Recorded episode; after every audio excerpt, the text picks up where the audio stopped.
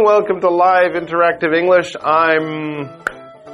Oh, no. Oh my gosh, did you forget again? Ah, my memory is so bad these days. I'm. It starts with an M. Sounds like. Um, sounds like bike, right? Yeah. Like? Yeah, but with an M. Nike? Nike? Ni Mike!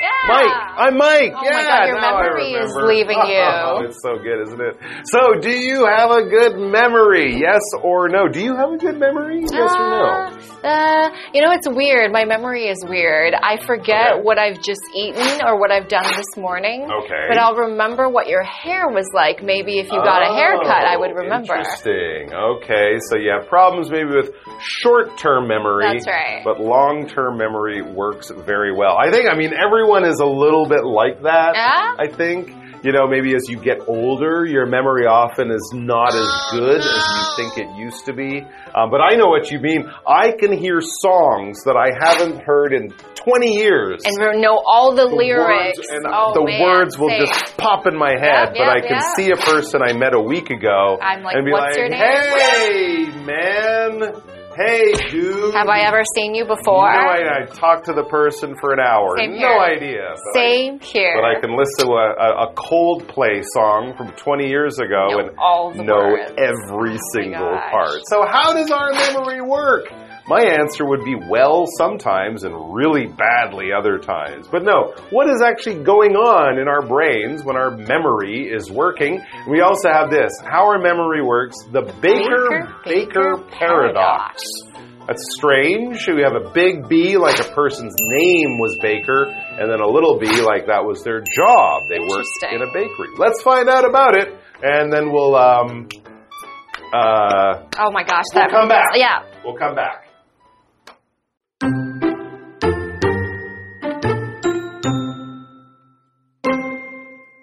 Having a good memory is key to learning effectively. But if you've ever struggled to remember information even after reading your notes repeatedly, then perhaps you're not studying correctly. While there are many strategies that can help you remember things better, the most effective ones involve making meaningful connections between pieces of information. This idea is called the Baker Baker paradox, and it was confirmed in an experiment. Thank you. All right, how our memory works, the Baker Baker paradox. Ooh. Let's find out all about this. It says having a good memory is key to learning effectively. That's very true. That is very true. Memorizing stuff in school. when you're studying at school, you're studying to remember this stuff. Very few teachers let you write the answers on your hand and go in and just uh, do your test like Copy that, it. right? So you gotta remember stuff, and that way you can remember stuff, and that way you can know stuff, and that way you can get an education.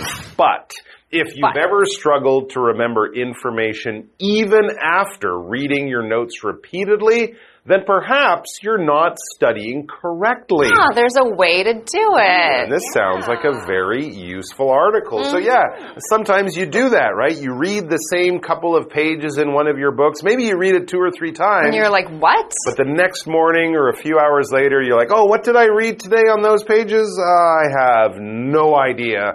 That information went in one part of my brain and immediately left another part, so I don't remember. That's right. Information are facts. This is facts, truth, things you have to learn for school or things you want to find out. Anything can be information. In short, we say info. Can you give me some info on this? It's like, can you tell me about it? Any fact, anything you can tell me about or learn. And information is used in school, used for cases, for details, for talking to people. We need it everywhere for everything. She gathered all the necessary information before she made a decision. All the facts related to her decision, all the people, places, and things she has to learn about. All of this is information. Okay, so next sentence in the article says, while there are many strategies that can help you remember things better, the most effective ones involve making meaningful connections between pieces of information. That's very true. I remember thinking, oh, this person is, uh, mm, mm, and then I have to connect their name to what they look like, and then I'm like, okay, I can remember, otherwise I cannot remember their name. All right, so we're learning different ways different tips or tricks in order to make your memory better so that you remember Strategy. things. Yeah, and when we talk about how to do something by giving you advice, by teaching you how to do it, by giving you tips and tricks and advice, we're working on a strategy. A strategy is basically how you do something, all right? So you have a goal. Now, how do we reach that goal? Well, we could do it this way. We could do it this way. We could do it another way. We can have different strategies, all right? So if you have to be at the airport early in the morning, well, you could go there late the night before and just sleep at the airport. That's one strategy. You could Oh, get I've up early before. and catch a bus. It'll take longer, but it'll be cheaper. That's another strategy. Or you can call your best friend an hour before the plane and go, ah, I'm in big trouble driving to the airport now! And you can start crying until they take you. That's another strategy, another way of getting yourself to the airport on time. I would pick number two. I'd I would probably pick three. two. Really? Yeah. Scream and cry? Okay. Yeah. Back to the uh, word, we have a strategy in our sentence. The company developed a new strategy to increase sales. They are trying a different way to get to the goal of selling more stuff. Okay, and we're talking about the next word here is connection. Connection is bringing two things together. So we can talk about connection like an internet connection, you know, like, oh, I don't have Wi-Fi signal, my connection is bad. Or we can talk about the connection between two people. Oh, we have a good relationship, that's a connection. Or in this case, we're talking about the connection between pieces of information, like oh, she was wearing red, and so, hmm, therefore, oh, what was her name? Oh, her name was Rose because red rose. Okay, that is a connection and a strategy that helps you mem remember something. Sentence for you. The police said there was no connection between the two crimes. So this thing happened and this other bad thing happened, but they are not related, so no connection. Back to the article, we're talking about connection. This idea is called the Baker-Baker paradox and it was confirmed in an experiment. So a group of scientists, these are sociologists or psychologists, they did an experiment to develop a theory and they confirm this idea. Okay. That's right. Scientists do experiments. They test out their ideas. They think they know what will happen, but they have to actually try it. And if what they expect to happen does actually happen, if all of their thoughts and ideas turn out to be true and correct, they have confirmed their idea. So when you confirm something, basically you think this, you think you have the information, but you're checking. When you're confirming, basically you're checking. Alright? So if you don't know when something's gonna happen, you think you remember, but you don't want to make a mistake, now's the time to confirm by looking it up, by calling and asking someone, by getting the information one more time just to make sure you're correct. For example, they check their ticket to confirm their flight time. You could also say they confirmed their ticket to check their flight time. Same Yeah. kind of idea. And what is happening here is they're doing an experiment. An experiment is where scientists or people who want to study something get together and plan how this works. And people who are in the experiment may or may not know about it, but they're being studied. And then after the study, we will produce some results. Now, this can happen in science. This can happen in psychology. And in this case, we have a sentence here that's Dr. Kimball, who is a doctor, who made his conclusion after he looked at the results of the experiment. So these are performed by scientists and professionals who decide things and learn about things after experimenting. All right, let's take a break and then we'll be back with more about the Baker Baker paradox.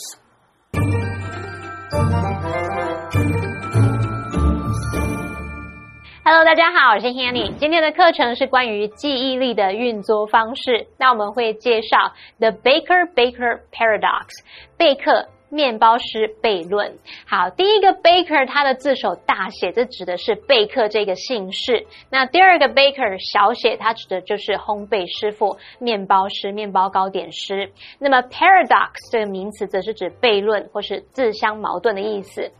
课文提到说啊，拥有好的记忆力是有效学习的关键。虽然有很多策略可以帮助我们记住事情，可是最有效的策略是需要把每一则讯息之间建立起有意义的连接。那这个概念被称为贝克面包师悖论，它有在一项实验当中获得证实。Rainbow 老师提到说，做这项实验的科学家有可能是心理学家。老师说的 psychologist 就是心理学家。那老师还有提到这个 sociologist，则是指社会学家。再看到课文单字 information，它表示讯息、资讯。那么如果说 info，i n f o，则是它的非正式说法。再看到 strategy，它表示策略、战略。那么 connection 表示连接、关联。Confirm 是动词，它表示证实或是确认。再来，experiment 它表示实验或是试验，它是可数名词。好，那么接下来课文中。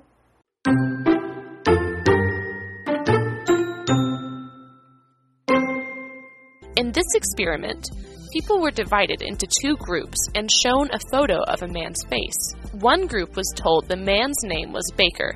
The other was told the man worked as a baker. Some days later, the researchers asked the two groups about the man's identity, and the result was nothing short of surprising. People remembered the man's job more easily than they did his name, even though the words were the same.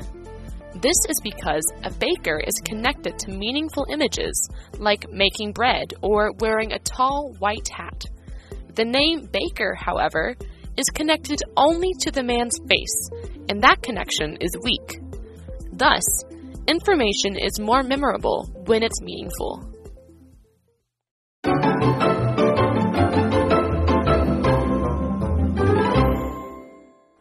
Right, we are back learning how to improve our memory with the Baker Baker paradox. Well, so far we don't know much about this except it was an experiment thought up by some scientists. So let's find out more. It says in this experiment, people were divided into two groups and shown a photo of a man's face. All right, so they're testing out people. They put them into two groups so they can see what information they get and see if what they learn is the same with these two groups.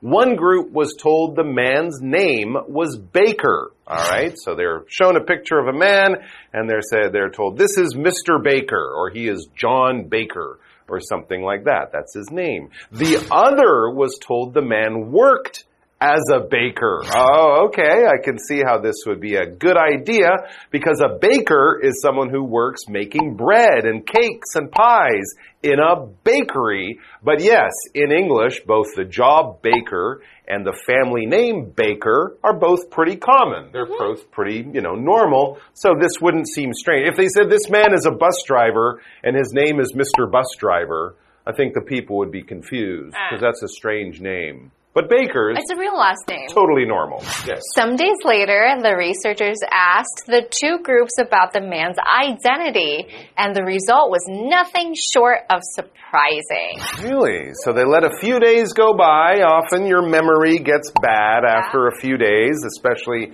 if the information isn't that important, you Yeah. think, right? So who did better? The people thought of the man as a baker.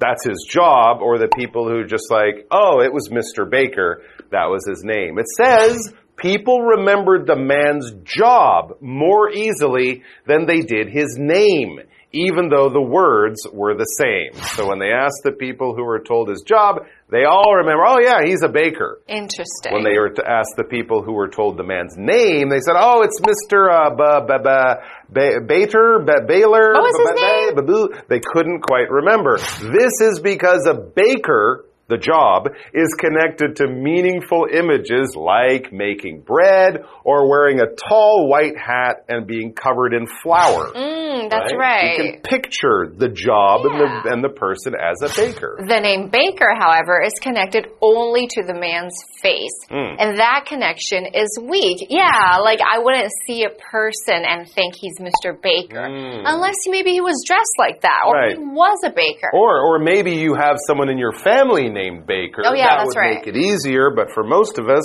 you're right. It's just a guy It's a with a random name. name. Thus, information is more memorable when it's meaningful. There has to be some connection in our minds. So there you go. I will totally forget your name, but I will remember your job. Okay, so that's funny. I have a what do you think question for you. Hmm. Is it easier to remember information when you can make a connection or find meaning in it?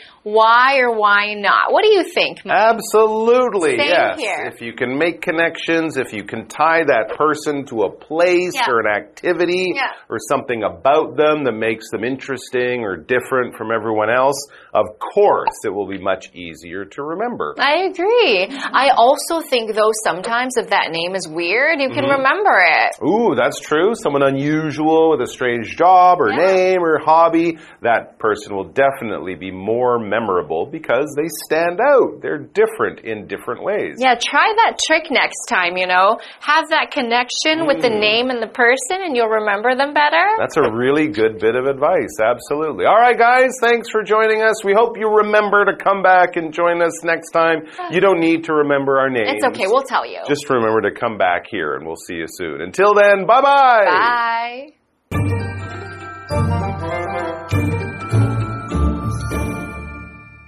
刚刚说 贝克面包师悖论这个概念啊，在一项实验中获得证实。那在这项实验当中，他是把所有人分成两组，并给他们看一张男子脸部的照片。有一组就被告知说，这名男子叫做 Baker 贝克。另一组则被告知说，诶，这名男子他是一位烘焙师傅，是一位 baker。好，几天后呢，研究人员就向两组人来询问男子的身份，这个结果让人大感意外。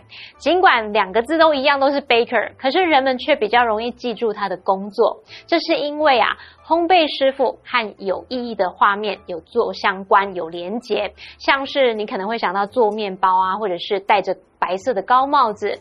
那么贝克这个名字就只跟这个男子的脸有关，它的关联性很弱，所以当讯息是有意义的时候，才会更容易被记住哦。Raymond 老师则聊到说，比较怪异的名字似乎也更容易被记住。那老师用到 weird，w e i r d 这个形容词就是形容奇怪的、怪异的。好，这两个重点，我们进入文法时间。好，我们来看第一个重点是 be nothing short of 点点点是表达极其怎么样，非常怎么样，简直就是怎么样怎么样。那这个片语后面可以接名词或形容词，用来强调某事物的特质。举例来说，Their performance was nothing short of amazing。他们的演出简直太厉害了。好，那第二重点是 even though 和 even if 的比较。Even though 是指即使、虽然、尽管，那它是 although 或是 though 的强调说法，那是用来引导确定的情况啊，或者是已经发生的事实，强调说虽然某个情况成立，可是还是有某一种结果。那至于 even if，它表示即使、就算，那是 if 的强调说法，它是用来引导条件或假设情况，强调说不管这个情况会不会成立，是否会成立，都不会影响到结果。那我们就来看一组例句会比较清楚哦。Even though it rained, we still had fun at the amusement park. 虽然下雨，我们还是在游乐园玩得很开心。Even if it rains tomorrow, we will still go to the amusement park. 就算明天下雨，就算这个情况成立了，我们还是会去游乐园的。好，那么以上是今天的讲解，同学别走开，马上回来哦。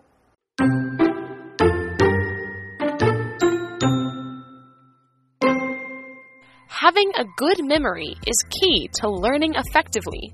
But if you've ever struggled to remember information even after reading your notes repeatedly, then perhaps you're not studying correctly.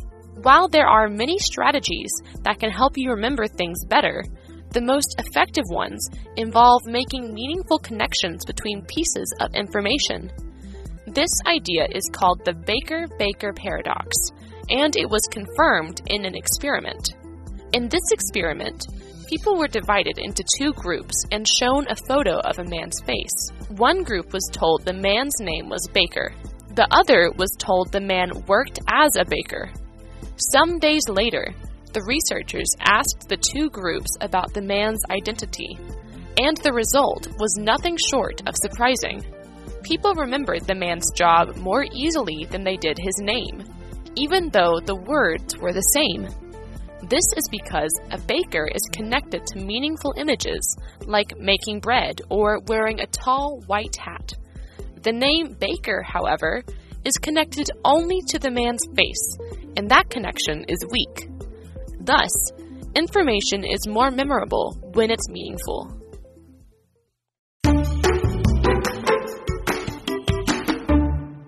Today, we're going to talk about a very special project that launched in Jiayi in 2020, and it's called the Old House Facelift. Now we know what an old house is, right? Old house means just some house or a building that is very, very old. But a facelift, that means they want to get rid of the things that look really old on the outside to make it look better and prettier. And so the tourists and visitors will want to go and visit. So let's learn about this special project. Old House Facelift is a project launched in Chiayi in 2020. The purpose of the project is to restore the facades of Chiayi's historical architecture to their original states. In Chiayi, there are many old wooden houses. Many of them are in a state of disrepair. They were improperly repaired and extended using patches and iron sheets. These problems affect the urban landscape and architectural conservation. In order to solve these problems, authorities have started to take action. Completing the Old House Facelift project is a difficult task. It's not just about repairing the facades of old homes. Each house has its own set of unique problems. Pipelines, walls, signboards, and awnings have been used for more than 10 years. Everything has to be taken into consideration. The style of the restoration has to match its neighboring houses. The owners and their families' needs must also be taken into account. Therefore, consulting with them is of the utmost importance. The goal of Old House Facelift is to make these owners' houses and lives beautiful once again. Chiayi is also called the Wooden City. As more modern buildings were constructed, fewer people paid attention to these old wooden houses. These old houses are part of Chiayi's history and shouldn't be forgotten. Old House Facelift restores the original beauty of these old wooden houses. I love the idea of restoring the original beauty of the old houses and turn it into something more beautiful, more modern to attract the visitors and tourists. So I certainly want to visit in the future. And I hope you guys will visit too. So this is all the time we have for today and we'll see you guys next time. Bye bye.